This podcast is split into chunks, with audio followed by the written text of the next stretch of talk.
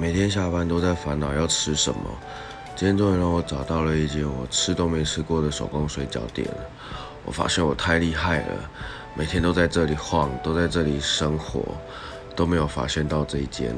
觉得心情超好的太厉害了终于可以吃到不一样的东西。